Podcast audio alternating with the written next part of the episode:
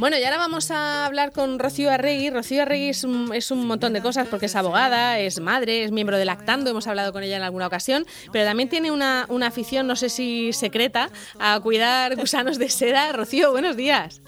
Hola, buenos días, Marta. Bueno, cuéntanos cuál es tu relación con los gusanos de, de seda y por qué ahora mismo tienes ahí sobreproducción en tu casa. Cuéntanos. en primer lugar, es una afición poco secreta, porque ya se ha encargado mi marido de divulgar que estamos haciendo acopio de, gusanos. Sí, porque además a tu marido le dan, bastante asquito, está deseando quitárselos de encima. Efectivamente. Pues la afición realmente viene, no sé si hay ahí un punto infantil de medio de costumbre familiar, de, de infancia, de cuando estábamos en, fiestas de primavera y nos traían literalmente un cucurucho de gusanos de seda que hace que algo tan asqueroso como estos pequeños invertebrados en otra, en cualquier otra especie, ¿no? Pues lombrices o lo que sea, que de normal nos darían asco, pues en este caso no, nos parezcan casi entrañables, ¿no? Porque forman parte un poco de, nuestros recuerdos infantiles y de nuestra nuestra cultura, ¿no? De, de la ciudad al menos. Es verdad que yo cuando dice Marta, vamos a hablar con eh, Rocío de Gusanos de Seda y de repente se me despertó ese sentimiento de la nostalgia, ¿no? De la cajica de zapatos. De ir a buscar moreras. Por eso, por eso, ese, ese, no sé, lo que tú dices, ¿no? Que nos hemos criado con, con eso. Ya casi que no me acuerdo un poco cómo era, cómo era el, proceso, de cuántos días. Claro, por eso que, recuérdanos, vamos a echar la vista, la vista atrás y, y, que, y recuperar también un poco esa, esa tradición y esa cosa tan bonita de ver que de ahí luego pues sale eh, esa, mariposa, horrorosa también. también, pero bueno, pero es una mariposa, o sea, ese, ese proceso que entretiene es, verdad que se, que se aprende mucho, o sea, se aprende viéndolo. Venga, Rocío, cuéntanos, que primero son unas, una simiente, ¿no? Que se le dice que es, que es nada, son como puntitos. nosotros al final hacemos ahí también un poco, como decís, una, una clase de biología, ¿no? Para los niños, sobre todo cuando son chiquitines que van viendo el ciclo del gusano. Nosotros lo que hacíamos de, hace unos años, cuando, cuando mis hijos empezaron a tener más o menos uso de razón para no apretarlos, a conseguir, pero claro, no guardábamos la simiente de un año para otro eh, lo que empezamos a hacer fue guardar la simiente, que es por eso, por lo que me encuentro hablando con vosotras. Porque la simiente es eso, son un montón de... ¿Y cómo los guardas? ¿Entre papeles o algo? Eh, en, la huerta se guardaban en un paño. Claro, eso quiero decir que, la huerta era... algo tradicional y, en algunas peñas huertanas todavía siguen manteniendo esa tradición. Claro, nosotros lo que hacemos al final empezó con gusanos que van creciendo, los niños van viendo cómo hacen las, lo que llaman en la huerta las dormidas, porque hacen unos cambios de piel imperceptibles, pero de repente se quedan como muy quietos.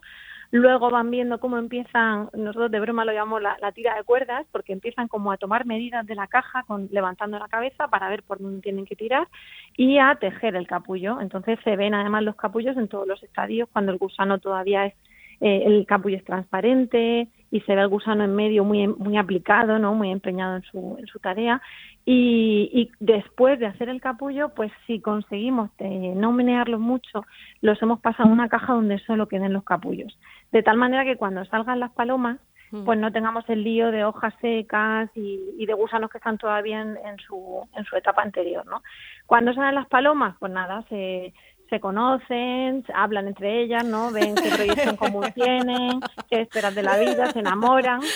Y, entonces la hembra eh, empieza a poner un montón de huevos, muchísimos huevos.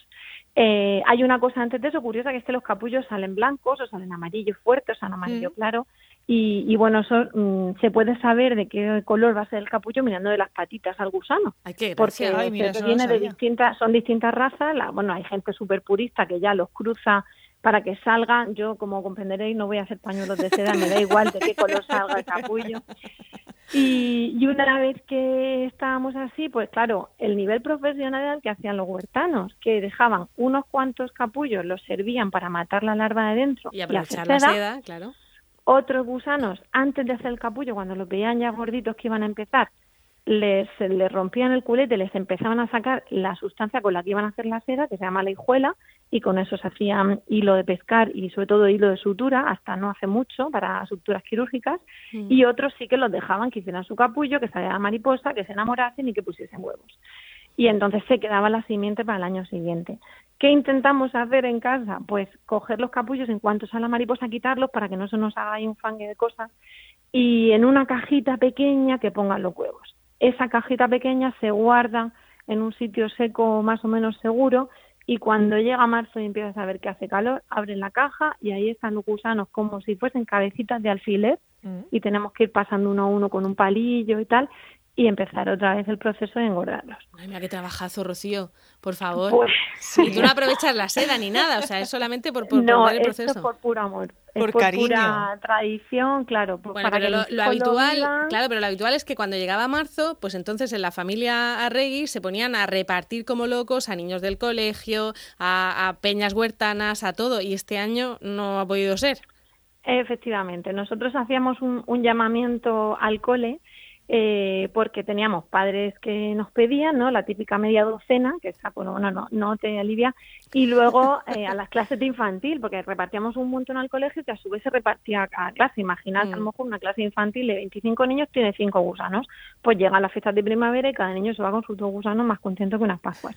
Y luego llegaba la fiesta de primavera y le dan una peña huertana de por aquí, que a su vez reparten. Claro, esos gusanos, pues luego se irán al cielo los gusanos, porque la gente no guarda las simientes, pero es una manera al final de perpetuar la tradición. Este año el estado de alarma ha afectado la, producción. Y, claro, me encontré con 11 cajas de gusanos en mi balcón. Y, ahora tengo tres y un montón, un montón, un montón de capullos y, estoy esperando para contactar con la federación en cuanto nos pasen a, la fase 1 para contactar con la Federación de Peñas y, ofrecer, porque sobre todo necesitan, digamos, digo yo, simiente para el año que viene. Claro. Que eso es un ciclo. Oye, Rocío, este no lo podemos criar. Eh, de, todo el proceso, ¿cuál es el que más te, el que más te gusta? ¿Qué momento? Pues em, yo no soy, ya digo, aunque no soy profesional, no soy huertana, ¿no? Entonces yo no me puedo saber así toda la jerga y tal, pero lo que es el hacer el capullo es una cosa a veces hipnótica porque los ves tan tan empleados y tan tan concentrados en los hacendosos. Nos pasa con las personas también cuando se ponen en eso, ¿no? hacer el nido. Claro. claro.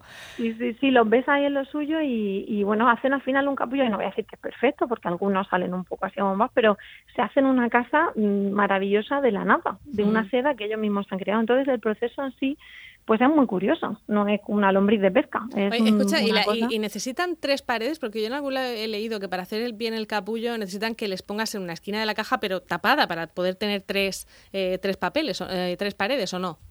¿O se hacen una esquinilla...? Pues, ellos ahora mismo se apañan donde pillan los pobres. La realidad es que correctamente habría que ponerles ramitas para que hicieran el capullo para que tuvieran puntos de referencia al final. Les pone mm. ramitas en la caja o al final van van cogiendo los lados de la caja, las, eh, digamos las esquinas. Pero con También dos lados les hace falta calor, hay que taparlos con mantas y hemos mm. decidido que ya mm, no hace falta. arroparlos no íbamos No, no, estamos bien de temperatura. No hace falta echar una sabanica. Se con la caja que pueden y ya está. Oye, y, si vemos alguna morera debajo de tu casa, ¿notaremos que no le quedan hojas ya? ¿O porque cómo lo hace para darle de comer a tanto gusano? Hasta donde yo llego, la morera está pelada. ¿eh? o sea, y por aquí ha pasado Rocío, ¿no? no hace falta si me oye aquí la policía local, porque además me decían, ¿te estás faltando confinamiento? No.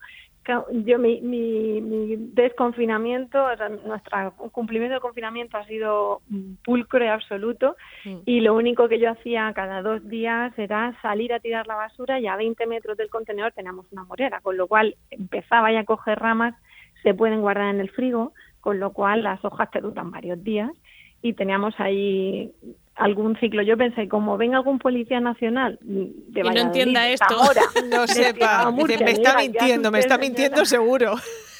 y yo le voy a coger hoja para los gusanos, salimos en el periódico. Pero no, no, no se han acercado y ya, ya digo, estábamos con, con la bolsa de basura que daba prueba de que era una cosa puntual y alimentación de mascotas, aunque estas mascotas sean mm, estacionales y locales, totalmente atípicas. Oye, comen, comen mucho porque yo recuerdo, tengo ahora mismo la imagen de ver todos los agujeritos en, en la hoja, eh, pero no, no recuerdo de cuánto tiempo eh, tardaban en comérsela, ¿no? Esa, esa parte. Come muchísimo. ¿Verdad? Muchísimo. Yo empecé a coger hojas cada cuatro días y acabé cogiendo hojas diariamente. Que es hipnótico también verles comer, ¿verdad, Rocío? Que verles comer también es hipnótico, ¿no? Verles ahí. Bueno, es que además se les oye. Eso, eso, eso, claro, claro. Hombre, tú que tienes 10.000. sí, sí, sí, hay un momento que te acercas a la caja y se oye a algunos tejer la seda de un lado a otro y a otros comer pues eso, como, como decía en la como si su siesta dependiera de ello, ¿no? comen un disparate y, y bueno, es que además como hacen las dormidas se pasan como un tiempo sin comer ¿no? Mm. Cambiando esa piel y luego tienen que recuperar el tiempo perdido. Entonces tienen ahí brotes que dices, pero si les he echado hojas hace media hora, ¿cómo puede ser? Y sin parar. Y, nada, venga niños los gusanos, otra vez mamá los gusanos. Pues, esa es la siguiente pregunta. ¿Alguno de tus hijos ha heredado esa, esa afición y va a continuar con este, con este legado o, no los ves tú partidarios? Pues mira, mm, si me mi padre era el que se iba al malecón con, con una escoba mm. a darle a las moreras, ¿no? y nosotros hacíamos caso, pero como hacen ahora mis hijos. Y luego, sin embargo, yo soy aquí la loca de los gusanos del barrio. Con lo cual, siguiendo esa, ese interés intermitente, espero que mis hijos pues también lo hagan. De momento, el más chiquitín de todos va por el balcón, que es donde tengo las cajas, diciendo hitos, hitos, que son los gusanitos, y les echa las hojas con una disciplina, vamos, marcial casi. ese lo, tienes convencido, ¿no? ese sí. Ese sí. Rocío, ¿tú te acuerdas la primera vez que, que tuviste gusanos de seda? Yo me acuerdo, no me acuerdo. Nos lo daban en, las peñas que ponían, las peñas huertanas que ponían en el malecón. Te daban un cucurucho de papel con unos cuantos gusanos y tú te ibas ahí más contenta que unas pascuas, pues con seis, siete gusanos que además las peñas los ponen como en incubadoras o algo para que salgan antes, porque realmente el gusano cuando sale mm, en, Semana Santa es un alfilercito, con lo cual tienen que adelantar un poquito la salida. Y te ibas con unos gusanos que a lo mejor tenían 15 días de, trayectoria, no más. Tu madre encantada, pues sabía que en 15 días se los quitaba de encima. y luego la caja, los capullos, las simientes, pues desaparecían. Pero, pero sí, era ahí una cosa chulísima de que tenías esa mascota. Lo que pasa es que hay que pensar que no es una mascota agradable, porque objetivamente es un gusano. La mariposa es feísima. Es feísima, es feísima. la pobre ni vuela. El, pero bueno, es como, es, un, es que ves ahí el gusano como dentro de la mariposa es una cosa extraña porque se intuye cómo fue el gusano cuando la ves. Pero vamos, que son unos inadaptados, no saben vivir en estado salvaje, no los puedes poner en una morera, subirlos a que trepen. Claro, porque los hemos, los hemos modificado mucho para que nos sirvieran como proveedores de seda. Entonces, claro, los hemos atontado totalmente. Efectivamente. Entonces, bueno, no son las más listas de, las especies, pero nos sirven. bueno, y sirven para ver ese proceso. Desde luego a los niños les enseña mucha, mucha biología. Pues, pues nada, si, si nos llama alguien interesándose por la fábrica de gusanos de seda de Rocío Arregui, razón aquí. Le pondremos en contacto para ver, aunque ya ahora ya te da igual, ¿no? Ahora ya casi lo que quedan son eh, nada, que, que guardar la simiente, ¿no? Bueno, desde aquí estoy viendo todavía como 70 gusanos, ¿eh? Uh, o sea que aún tienes. Sí, sí, Aún tienes. Tengo 70 rezagados, o sea, y, luego tendrá que salir aquello. Pero bueno, insisto, razón aquí, todo el que quiera. Vale, muy bien. se puede se puede beneficiar. Y si no, pues nada, el año que viene tendrá simiente de estos. Está bien que haya gente como tú que, que guarde esas, esas tradiciones, aunque que sean un poco asquerosillas para, para algunos. Rocío, muchísimas gracias por contarnos todo esto. A vosotras. Hasta luego. Hasta luego.